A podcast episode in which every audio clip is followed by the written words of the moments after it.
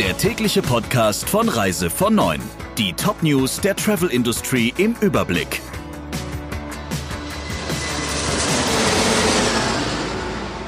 Mit Friederike Breyer. Schönen guten Morgen.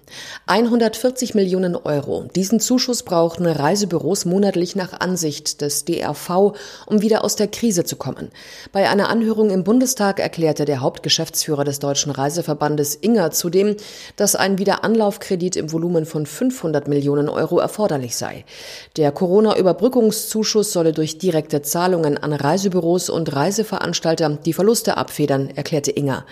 Darüber hinaus soll laut DRV ein Rückzahlungsfonds für Kundengelder die notwendigen Erstattungen ermöglichen, wenn Kunden keinen Gutschein wollen und Reiseveranstalter die Provision vom Reisebüro zurückfordern.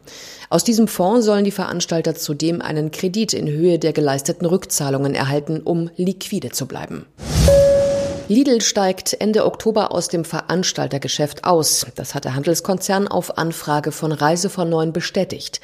Betroffen sind die Marken Lidl Holidays und JT Touristik. Die rund 100 Mitarbeiter haben ihre Kündigungen bereits erhalten. Allerdings bleibt das Portal Lidl Reisen, das als reiner Mittler agiert, weiterhin bestehen. Der Handelskonzern hatte in den vergangenen Jahren ambitionierte Pläne im Veranstalterbereich verfolgt und 2018 die insolvente JT Touristik übernommen. Der vollständige Geschäftsausfall wegen der Corona-Pandemie und anfallende Rückzahlungen bereits gezahlter Kundengelder scheinen Lidl nun bewogen zu haben, das risikobehaftete Veranstaltergeschäft fallen zu lassen. Bali will sich im Oktober Schritt für Schritt für Touristen öffnen. Das hat das indonesische Tourismusministerium angekündigt. Voraussetzung dafür sei, dass die Corona-Infektionsraten auch weiterhin niedrig seien. Als Pilotprojekt sollen im Oktober zunächst die Luxusressorts auf der Halbinsel Nusa Dua eröffnen. Später könnten dann weitere Regionen Balis folgen. Die Behörden wollen dafür aber ein Programm mit strengen Gesundheits-, Hygiene- und Sicherheitsstandards entwickeln. So soll das Vertrauen der ausländischen Touristen wiederhergestellt werden. Bali hatte im März den Ausnahmezustand ausgerufen und seine Grenzen vorerst komplett geschlossen. Der Verbraucherzentrale Bundesverband fordert, dass Risikogruppen auch weiterhin ihre gebuchten Reisen kostenlos stornieren können. Denn wenn die Reisewarnung des Auswärtigen Amtes wegfalle, dann bestehe das Recht auf Stornierung etwa für ältere Menschen nicht mehr, warnte VZBV-Geschäftsführer Müller im MDR. Allerdings zählt das Robert Koch Institut Personen ab 50 Jahre und Menschen mit Vorerkrankungen zur Risikogruppe im Zusammenhang mit dem Coronavirus. Bundesaußenminister Maas plant, die weltweite Reisewarnung für Touristen ab Mitte Juni für 31 europäische Staaten aufzuheben und durch Reisehinweise zu ersetzen.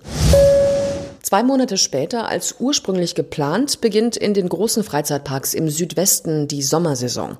Am Freitag starten unter anderem der Europapark in Rust bei Freiburg, der Erlebnispark Trips Drill in Klebronn, der Schwartenpark in Kaisersbach und das Ravensburger Spieleland in Meckenbeuren. Am Samstag folgt dann das Legoland in Günzburg. In allen Freizeitparks wird die tägliche Besucherzahl begrenzt. Zudem gibt es Hygiene- und Abstandsregeln. Eintrittskarten müssen vorab online reserviert werden werden. In den Attraktionen selbst sind Schutzmasken Pflicht.